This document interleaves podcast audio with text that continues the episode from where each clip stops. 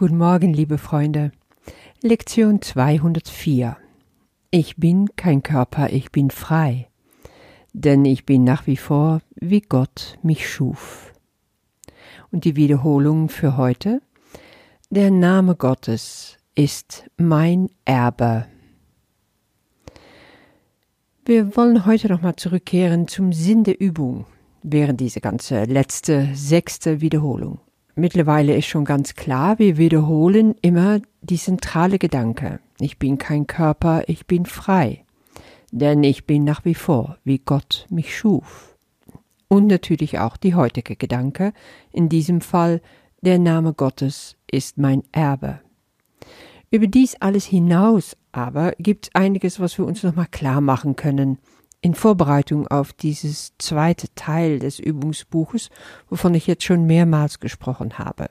Das sind die Lektionen 221 bis 365. Diese letzten 145 Lektionen sind stark verändert. Die sind einfach anders in der Dynamik und in den Aussagen. Das wirst du noch bemerken. Und Jesus möchte nicht, dass uns das unvorbereitet trifft. Schon länger bereitet er uns eigentlich darauf vor. Er hat angefangen mit sehr detaillierten Anleitungen für unsere Praxis.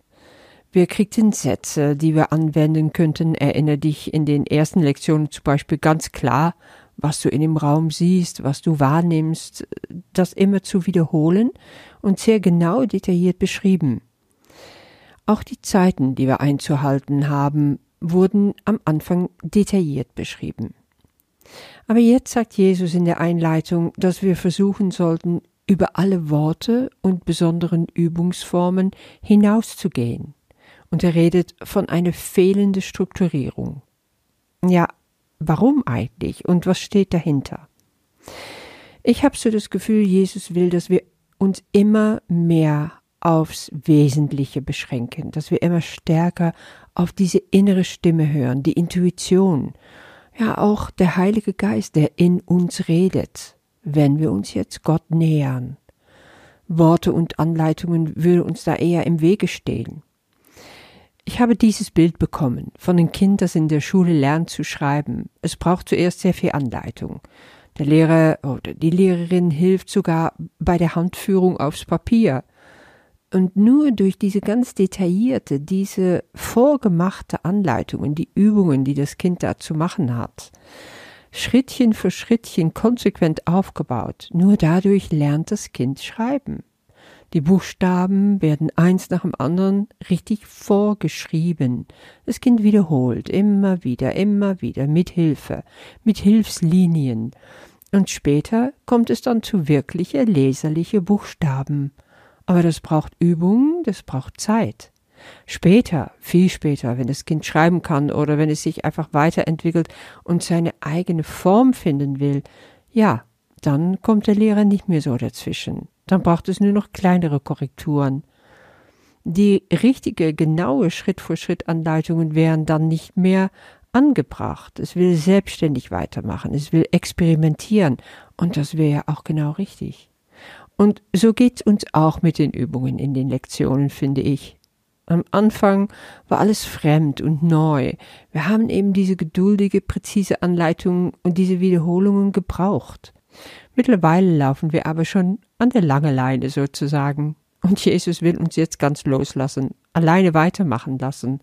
Natürlich werden wir da nach wie vor geholfen, aber im Wesentlichen sollten wir jetzt freilaufen lernen. Und es ist Zeit, dass wir lernen, die Wahrheit Gottes selbstständig zu erkennen, zu nähern, damit eins zu werden, auf unsere ganz eigene Art und Weise. Es ist dann etwas zwischen mir und Gott, zwischen dir und Gott.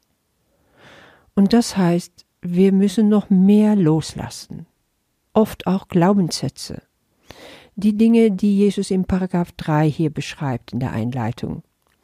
Darüber hinaus wird keine Übungsform empfohlen, außer einem tiefreichenden Aufgeben aller Dinge, die unseren Geist verstopfen und ihn taub für die Vernunft, die geistige Gesundheit und die simple Wahrheit machen. Ja, welche Dinge verstopfen unseren Geist? Was macht uns taub für Vernunft? macht uns taub für geistige Gesundheit und die simple Wahrheit. Das können doch eigentlich nur eingefleischte Glaubenssätze sein, Meinungen, Urteile, Verurteilungen über alles in der Welt, das Leben, die Menschen, Gott. Ja, das ist natürlich unendlich viel. Wenn du anfängst daran zu denken, weißt du, oh ja, das ist mein ganzes Konstrukt. Ja, es ist alles, was ich mir gebaut habe, eigentlich als Lügengebilde, um mir aufrecht zu halten in diese Welt der Illusionen. Es ist alles, woran ich glaube. Es ist alles, was ich meine, verstanden zu haben. Alle Perspektiven, die ich einnehme, wenn ich über eine Sache diskutieren will. Ja, alles, was ich meine, bisher gebraucht zu haben, um diese Welt eigentlich verstehen zu können und ihre Spielregeln zu befolgen. Aber das heißt auch, das ist alles, was mir nur das Ego beigebracht hat. Und was hat es mir bisher gebracht? Hat's mich glücklich gemacht? Liebevoll, geduldig, sicher, freudig? Nein, nicht. Ich dachte vielleicht mal eine Weile von irgendeine neue Idee, Perspektive, etwas, was ich neu verstanden hatte, durchgetragen zu werden. Aber dann hat's mich wieder fallen lassen wie ein Backstein. So wie alles, was aus der Welt kommt und nicht von Gott ist. Ich habe mich dadurch nicht genähert. Ich habe mich weiter von ihm entfernt. Aber Jesus ruft uns jetzt ganz konkret dazu auf, uns richtig Gott zu nähern.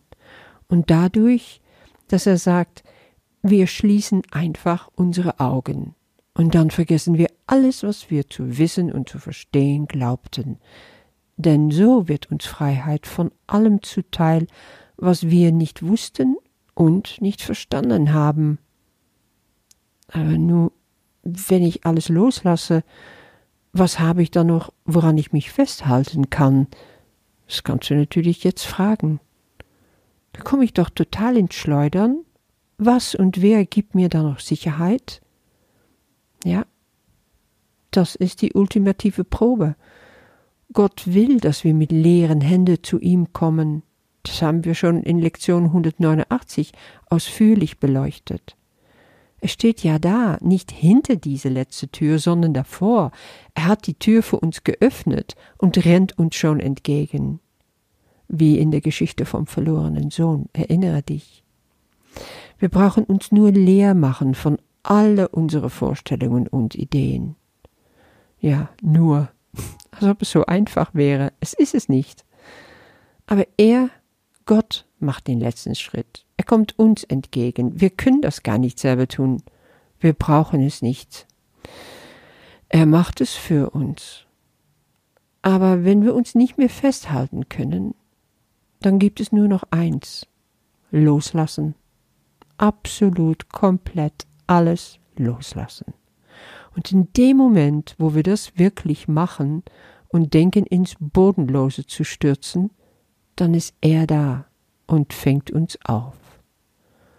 Das braucht aber unser ganzes Vertrauen. Jesus weiß, dass es nicht leicht ist, um zu diesem kompletten Vertrauen in Gott zu gelangen. Und solange wir es brauchen, hören wir dafür auf seine Stimme und folgen ihm nach. Dadurch wird das Vertrauen in uns wachsen und immer stärker werden, und dann braucht es so lange, wie es braucht.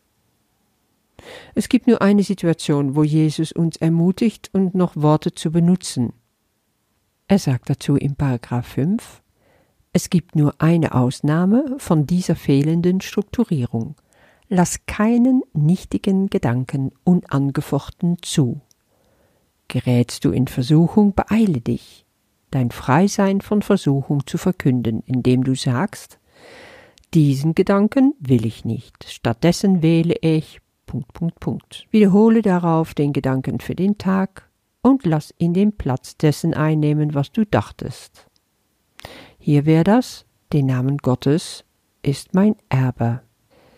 Ja, und was dieser heutige Gedanke betrifft, den Namen Gottes ist mein Erbe, das haben wir schon gesehen. Da hat es zu tun mit dem, was ich benennt habe. Immer wieder mache und gemacht habe. Was wäre, wenn ich versuchen würde, den ganzen Tag hindurch nicht nur Gott in allem zu sehen, sondern auch sein Namen dabei innerlich zu proklamieren? Alles, alles in der Schöpfung ist eins. Aber wenn alles eins ist, trägt auch alles sein einen Namen, Gott. Alles, das durchdrungen ist von dieser schöpferische Kraft, der Gott ist, heißt auch Gott. Und so kann ich durch den Tag gehen und Gott nennen, was ich sonst meine eigene Benennungen gebe. Der Mann auf der Straße, sage ich innerlich, Hallo Gott. Und die Pflanze, der schöne Baum, Gott. Der Hund, die Vögel, Gott. Und schau mal, was mit dir passiert, wenn du das konsequent machst. Es ist eine spannende Erfahrung. Ich bin kein Körper, ich bin frei, denn ich bin nach wie vor, wie Gott mich schuf. Den Namen Gottes ist mein Erbe. Ich wünsche dir einen wundervollen Tag und bis morgen.